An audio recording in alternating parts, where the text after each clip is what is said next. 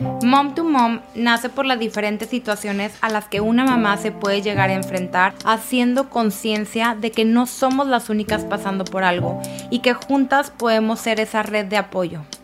Y recuerda, no estás sola.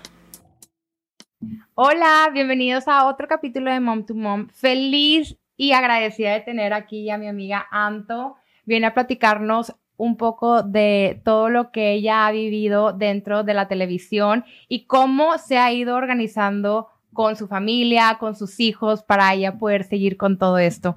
Gracias, Santo, por venir, por estar aquí. Al contrario, Ale, feliz, feliz de compartir mi experiencia. Si le es de utilidad a la comunidad de Mom to Mom, pues eso me llena de gusto. Sí.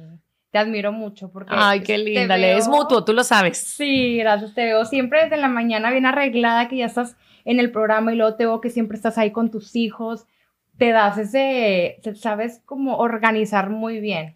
Pues he tratado, o sea, he tratado de encontrar ese punto de balance en el que no sacrifique mi gusto por mi profesión y la siga ejerciendo y la siga disfrutando sin el remordimiento de conciencia de que me estoy a lo mejor perdiendo ciertos detalles de, de la vida de mis hijos. Entonces trato de compensar para que ese sentimiento de culpa no exista, al contrario. O sea, como sea, más tiempo de calidad y, claro. y pues sí, básicamente organizarme para, para estar bien en las, en las dos facetas, en la de mamá y en la de profesionista. Eso, me encanta. ¿Y cómo empezaste con todo ese de profesionista? ¿Cómo empezaste con el tema de comunicación a meterte por, por ese ámbito? Pues previo a escoger carrera, la verdad es que siempre me ha encantado la comunicación y siempre me ha encantado la parte más enfocada a televisión yo soy de Venezuela y en Venezuela la verdad es que los medios no tienen ese auge que tienen aquí o la facilidad que se tiene aquí. Entonces cuando nos vinimos a vivir a Monterrey, yo veía que había muchas televisoras y muchas opciones de hacer comunicación. Entonces, con mayor seguridad a la hora de escoger carrera, me decidí por comunicación y ya estando en la carrera, pues me tocó la oportunidad de que se abriera un casting en TV Azteca, fui al casting y ahí empezó la historia. Y ahí empezó todo hasta el sol de hoy, 15 años después. Ya me gradué, ya soy mamá, ya me casé, ya todo. Y ahí sigo. Oye, ¿y, cómo te ha ido en, en, ese ambiente? Porque, digo, yo he escuchado que hay ciertos mitos dentro de la televisión. Digo, yo siempre desde niña decía, es que yo quiero estar en la tele, pero mi mamá era como su miedo de, no quiero que estés ahí por ciertas claro, cosas. Claro, no, es un, no es un medio que tenga buena fama, por así decirlo. eh, la verdad es que yo no tengo ningún tipo de experiencia negativa en, en ese sentido. Es un eh, medio competitivo, como lo es cualquier empresa. Es un medio lleno de altas y bajas, como cualquier trabajo. Entonces, es más cómo lo lidias y cómo te conduces, pero honestamente siento que no es una cuestión de la televisión. Creo que en cualquier empresa, si tú no pones límites o si no delimitas bien cómo va a ser tu trato con tus compañeros, se puede prestar otras cosas. O sea, no necesitas estar en un medio de la televisión. Naturalmente, si es un ambiente diferente y el tipo de trabajo es muy distinto porque no es un trabajo común, no es como, como algo de oficina o administrativo. Sin embargo, las bases del ser humano, del respeto y todo son las mismas. Ahora bien, con respecto a los mitos, pues sí, obviamente existen muchos mitos sobre cómo puedes eh, trascender en el medio o cómo puedes tener mejores oportunidades o mejores ingresos. Y yo siempre he pensado que al final eh, eso es en cualquier trabajo. O sea, si tú a lo mejor quieres llegar por un medio fácil a obtener grandes logros, pues no necesitas hacer nada más la tele. La verdad es que en cualquier cosa. Al contrario, yo siento que en la tele, pues si no tienes talento, por más de que tengas al mejor padrino del mundo, no te va a ir bien. A lo mejor puedes ganar bien, sí, pero tus proyectos no van a ser ni trascendentales ni importantes porque pues no hay que te soporte o que te mantenga en ese proyecto o sea, al final el público, pues es, es, duro en ese sentido. O sea, si le gusta, lo ve y si no le gusta, no lo ve. Más allá de si eres hija de o si tu relación sentimental es con alguien con un puesto importante. O sea, eso al final no se traduce en la trascendencia del programa en el que estás. Y tú que has llegado hasta los Óscares. Ay, ahí vamos, ahí vamos. Sí, es sí ha sido un proyecto bien padre, la verdad. Oye, inimaginable. Y, y con todo eso, ¿a cuánto tiempo tú ya estando dentro del canal? envuelta en todo esto, te enteras que eres mamá y, cómo, cómo dijiste en ese momento, oye, ¿cómo le voy a hacer? O si puedo, o me voy a salir de la tele, en algún momento lo pensaste. Claro, la verdad es que las etapas o los pasos de la mujer en tele es un poquito más difícil, porque ciertamente al final, cuando trabajas en tele, vendes una imagen y hay ciertas imágenes que son más favorables o rentables. Obviamente siempre una mujer soltera es más atractiva para la audiencia que una mujer con un compromiso. Eh, una mamá pues ya entra en otro tipo de etapas y en otro tipo de perfiles, que no quiere decir que no sea rentable, pero a lo mejor tú no sabes si va a ser atractivo o no. Entonces como que esas etapas te cuestan, te cuesta casarte, pero no porque no lo quieras vivir, sino porque no quieres que profesionalmente te afecte. Y luego eh, no quieres ausentarte, porque la realidad es que en tele las ausencias pueden ser eh, oportunidades para muchas otras personas. Entonces, tampoco te quieres ausentar mucho tiempo. Y luego el embarazo también implica ausencias. O sea, hay muchas etapas que implican ausencias, que en la tele te pueden costar muy caro, porque la persona que llega puede ser una gran revelación y aunque tú hagas tu trabajo bien y aunque el público te quiera, al final el, gusto de la gente por, por la gente de la tele es muy rápido, o sea, se va muy rápido, el cariño también se va muy rápido, pero no porque no les guste lo que haces, sino porque así es. O sea, tú, por ejemplo, terminas un proyecto y dejas de ver una novela, dejas de ver a los protagonistas y a la semana no les estás llorando. Si empezó una telenovela y está buenísima, ya te pescaste con los nuevos protagonistas. Y en general así es. Cambia la barra de programación, entran otros conductores al noticiero y es como, ay, me encantaba verlo con fulanita pero pues no estás llorando la presencia que ya no está de esa persona. Entonces sí, tienes que ser muy constante y muy disciplinado para que al final, pues también es un poco eh, valorar qué quieres para ti. Porque la tele puede ser muy adictiva y, y, te puede absorber mucho, pero pues al final un día estás y un día no estás y tú y yo lo sabemos, o sea, la etapa para ser mamá, para tener tus hijos, aunque no esté determinada, sí tienes ciertos rangos de edad en donde puedes disfrutarlo plenamente y gozarlo. Y es una bendición que ni la mayor satisfacción laboral te va a dar. Y tus hijos son para siempre y los trabajos no. Entonces es como ponderar y decir, a ver, pero ¿qué quiero para mí o cómo me visualizo? ¿Voy a estar toda la vida aquí, trabajando aquí, despertándome a las 4 de la mañana o quiero también vivir estas etapas padres? Y al final yo siempre digo, Dios acomoda todo y lo que es para ti es para ti. Entonces, si llegan tus hijos y sigues con ese proyecto, qué padre, y si no, pues te vendrá otra oportunidad al final, cuando yo me convertí en mamá, que fue hace ocho años, en el momento me acuerdo del posparto, eh, que estabas pues disfrutando toda esa etapa y que ya me tocaba regresar a trabajar, sí te entraba la duda de, ¿y valdrá la pena que yo regrese y todo? Pero luego te das cuenta que también tus prioridades van cambiando. Entonces ya no quieres estar todo el día en el trabajo como anteriormente estaba, porque pues mi esposo estaba en la oficina y yo decía, pues aquí me voy a mi casa, mejor aquí sigo. Y luego dices, no, voy a ir a hacer el noticiero y me retiro. O sea, ya empiezas a hacerlo más contadito. Como voy a destinar, claro, voy a destinar las cuatro horas y nada más. Y si me requieres para grabar, bueno, voy a ir a grabar este tiempo determinado. Ya no voy a estar ahí a mis anchas cuatro horas esperando cuando grabamos. O sea, te empiezas también a ser más selectiva, ya no agarras todos los proyectos. Ya dices, pues, qué proyecto sí, qué proyecto no. A lo mejor tienes menos disponibilidad o menos, no disposición. Disposición, la verdad es que uno debe de mantenerla. Pero si no eres como, ay, sí, háblenle, háblenle, háblenle. No, pues ya tienen que checar contigo, si te coordinas y demás. Y al final te das cuenta que todas las empresas se adaptan porque no eres la primera en convertirse en mamá. Ellos ya saben, oye, pues ya tienen presente que pues es una persona que tiene un bebé. Entonces no podemos estarle hablando al dos para las tres a que venga. O sea, hay que avisar con tiempo. Y pues todo se acomoda. ¿Y tu esposo te apoya en todo esto? Sí, la verdad es que sí. O sea, estoy muy bendecida en ese sentido. O sea, él me ha dejado realizarme y ser feliz en mi profesión. Y cuando ha tenido que apoyarme, al día de hoy todavía lo hace, él lo hace. Y yo también ahí estoy para él. La verdad es que él tiene un trabajo un poco más estructurado como la mayoría. Entonces, no es tan necesario para él que yo esté apoyándolo en algo, a diferencia de, de, en mi caso, que pues yo no estoy como, como a lo mejor la mayoría de las mamás está en la mañana para vestir a los niños y peinar a la niña y llevarla al colegio. Pues yo no desempeño ninguno de esos roles.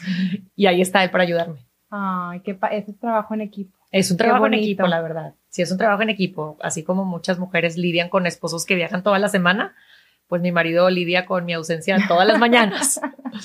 pues sí, y se ha sabido adaptar súper bien. Sí, sí, yo, yo le digo, así me conociste, porque desde que éramos novios yo ya pues estaba en esto. Este, y nunca me ha dicho nada, o sea, como que no conoce otra, otra Antonella Pues sí. Solo conocía a esta que ya estaba metida en el medio. Súper bien. Oye, y otra pregunta que se me viene a la cabeza.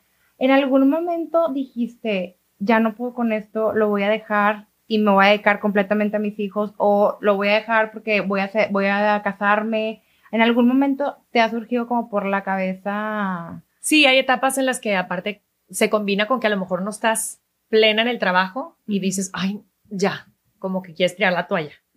Pero luego, pues lo hablas y, se hacen los ajustes pertinentes como para ganar, ganar, ¿verdad? O sea, que la empresa también pues no salga desfavorecida, ni tú tampoco sigas inconforme y al final todo se va acomodando. Sí hay que tener esa facilidad de, ser resiliente y aguantar tantito, porque a veces, pues como en todo, ¿verdad? necesitan del sacrificio de, del empleado y luego ya todos. Sí, todo requiere disciplina, todo. Exactamente. De verdad que este capítulo me está encantando. Si tú también lo estás disfrutando, te invito a seguir el podcast o suscribirte a nuestro canal de YouTube para que seas parte de esta gran comunidad que no solo será digital, sino también presencial.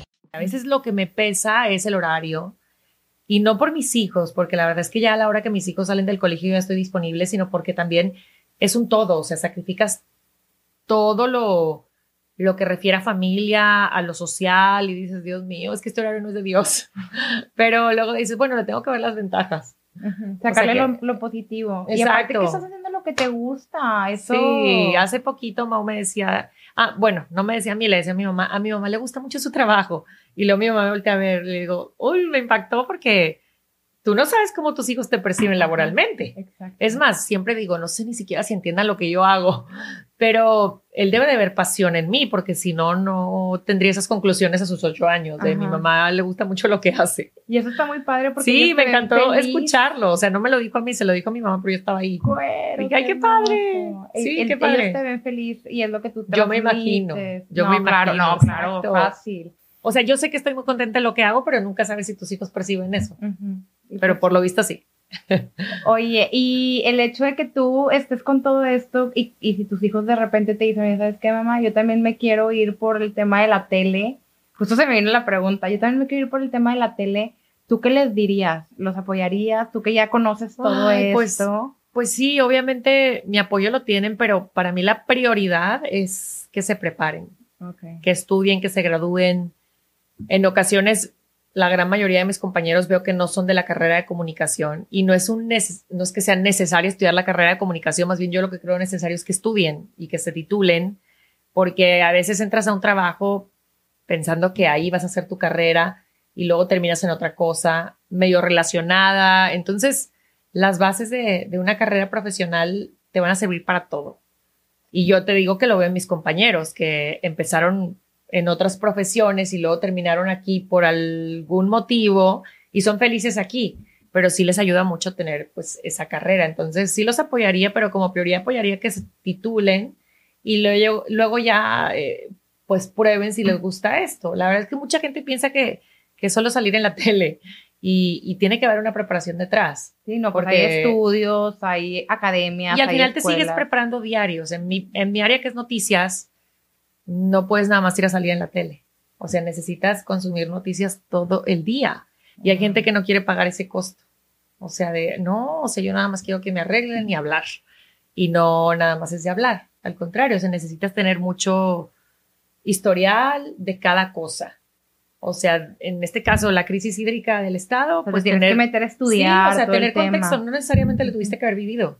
o sea, yo no viví la crisis anterior del Estado, pero sí necesitas documentarte y de lo que venga. Y como eso, no todos los temas te van a gustar. O sea, eh, es al final una preparación constante como la de un doctor o como la de cualquier profesionista. Yo lo veo hasta en un contador. Si cambian las leyes, pues, tiene que prepararse y volverlas a estudiar. Y actualizarnos. Nos tenemos que estar actualizando constantemente, así como en todo. Exacto. Entonces, eso es la parte que a lo mejor mucha gente no, no piensa que existe y ya cuando le toca, pues ya no les gusta. De que, ah, no sabía que Sí, o ya lo haces como mediocremente y ahí es donde se notan las diferencias, del que pues a lo mejor no tiene como mucha información para poder sacar adelante una entrevista o improvisar, porque no conoce el tema, y quien a lo mejor se preparó un poquito más, que es el deber ser para cualquier periodista.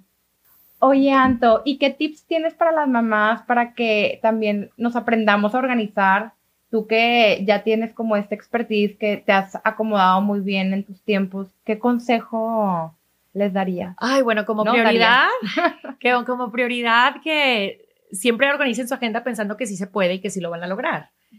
Obviamente hay que ser muy realistas y hay que saber que pues el día tiene 24 horas, pero no son las 24 horas útiles, necesitamos dormir, necesitamos tener descanso, necesitamos tener tiempo para nosotros, pero sí tratar de optimizar los tiempos lo más posible y así como hace un momento les decía que yo cuando no tenía hijos iba y destinaba 8, 12 horas a una grabación, pues ya también poner tus límites, es decir, esta grabación se puede hacer en una hora, pues destino dos por cualquier contratiempo y nada más. Y así organizarte con tus prioridades. Yo, por ejemplo, siempre tengo como una prioridad la salida de mis hijos del colegio, porque sé que logísticamente no me pueden auxiliar en eso. O sí podrían, pero trato de evitar esas molestias. Prefiero a lo mejor, si ya no alcanzo a llevar a, a mi hija a la gimnasia, que mi mamá me apoye en eso, también tomo en cuenta las distancias. Entonces, Eso a mi mamá le queda más cerca la gimnasia que mi casa. Pues sabes que voy a pedirle el favor de la gimnasia, no le voy a pedir el favor de mi casa. Trato de acomodar un poquito todo, pero para que ellos no sacrifiquen ninguna actividad. Yo siempre he pensado que ellos no tienen la culpa de mis ocupaciones. Entonces, ellos tienen piñatas que cumplan con sus piñatas, ellos tienen sus clases que ellos cumplan con sus clases. O sea, que eso no se ve afectado por mí. A lo mejor falta una clase porque tiene una piñata, pero bueno, es un compromiso de ella que afecta una responsabilidad de ella y no algo mío. Y pues de alguna manera en el día a día tratar de, de, que todo en tu agenda esté muy, muy estructurado y pues no improvisar. A veces cuesta cuando entran asuntos sociales y te marcan de que, oye, vamos a ir a cenar. Pues si ya no te da el día, no te da. Y entender que no se puede estar en todo y hay que saber decir que no. Eso es clave. A veces no sabemos decir que no. No, y en todo queremos estar y lo entiendo. Lo entiendo porque, pues, si no te quieres perder ciertas cosas. Y habrá días que puedas improvisar y decir, sí, sí voy, pero también hay días que no. Y aunque te dé problema, decir, pues no, o sea, el cuerpo a veces es el que te pide que por favor no vayas. Ajá, descansa. Exacto, o sea, a lo mejor tú dices, pues sí puedo llegar, pero si no descanso, mañana mi día no va a estar como necesito que esté. A nosotros nos pasa mucho eh, cuando nos desvelamos que la adicción se afecta. Entonces, sí voy a llegar a tiempo al noticiero, porque tengo la disciplina y porque me levanto y porque sé que puedo estar ahí. Y a lo mejor ya maquillada y peinada nadie se va a dar cuenta, pero la adicción te delata y es parte de pues ser profesional. Entonces, pues no, no vas al compromiso, porque si no al día siguiente no fluyes, no fluyes igual. Wow, son tips que y que la garganta sientes que a lo mejor no. Sí, no, no, no es igual, la verdad. No fluyes igual y no te desarrollas igual. No piensas lo mismo, o sea, no, Por supuesto no, que no. no transmites lo que realmente quieres transmitir. Sí, y me ha pasado, o sea, con, con, con temas profesionales que me desvelo, por ejemplo, conciertos o entrevistas que son muy noche o grabaciones que son muy noche, dices, híjole, al día siguiente sé que solo me voy a poder limitar a leer el guion, no voy a poder aportar mucho porque no voy a tener esa facilidad o esa agilidad que tengo cuando duermo mejor. Y a veces sí, entre nuestros compañeros sabemos cuando alguno viene desvelado y estás inconscientemente pendiente para auxiliarlo y que no se note el, pues sí, el que no vas al 100. Digo, cada quien tendrá sus consecuencias laborales, ¿verdad? No falta el que en la junta esté cabeceando. En nuestro caso no, pero se, se nota a la hora de expresarte. Ok. Entonces es un tip balancearnos, también escuchar nuestro cuerpo, saber decir que no, dormirnos a horas adecuadas y el día siguiente tenemos algo en lo que nos tenemos que despertar temprano. Sí, y hasta por disciplina, digo, yo creo que el, el, desvelo en general, hagas lo que hagas, no es muy bueno. Sí, no. Es disciplina también, como dices tú. Oye, si pudieras poner un panorámico del tamaño así enorme, donde todas las mujeres lo pudieran ver, ¿qué les dirías? Que lo pudieran ver todos los días. Ay, una frase que es muy ad hoc a mom to mom, no estás sola. No estás sola. No estás sola. A mí me encanta esa frase porque tú la aplicas en lo que sea que estés viviendo.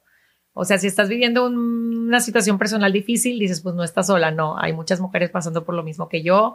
Eh, si tu día no va como tú pensabas que debía de ir, pues no estás sola. O sea, siempre va a haber alguien que te apoye, siempre va a haber alguien que sea empático contigo en las situaciones en las que estés atravesando. Esa frase a mí me encanta. Digo, seguramente habrá muchas otras más, pero de momento la comunidad mom to mom es claramente no está sola. No estamos solas, estamos no. en esto y sí, tienes toda la razón. Eso es algo muy importante, sentirnos apoyadas y sentirnos en comunidad y sentir que tenemos a alguien más que o está pasando por lo mismo que nosotras o que nos puede entender. Claro, Le, y te voy a decir algo, a veces el no estar sola también te ayuda a valorar, porque escuchas situaciones que viven algunas mamás y dices, Dios mío, yo soy muy bendecida, estoy muy lejos de vivir lo que ella está viviendo, debo de valorar, debo de agradecer y me debo de quejar menos. Sí. Me debo de quejar menos. Me da mucha risa cuando mis amigas dicen, no, mañana volvemos a clase, la levantada, y luego me ven, no, no, no. Qué pena. Ya no digamos nada que aquí está Antonella. Claro, o sea, siempre va a haber alguien en una situación en ese momento más favorecida o menos favorecida. Entonces, empatía. claro, sí. No nos sintamos víctimas y al contrario, no estamos solas.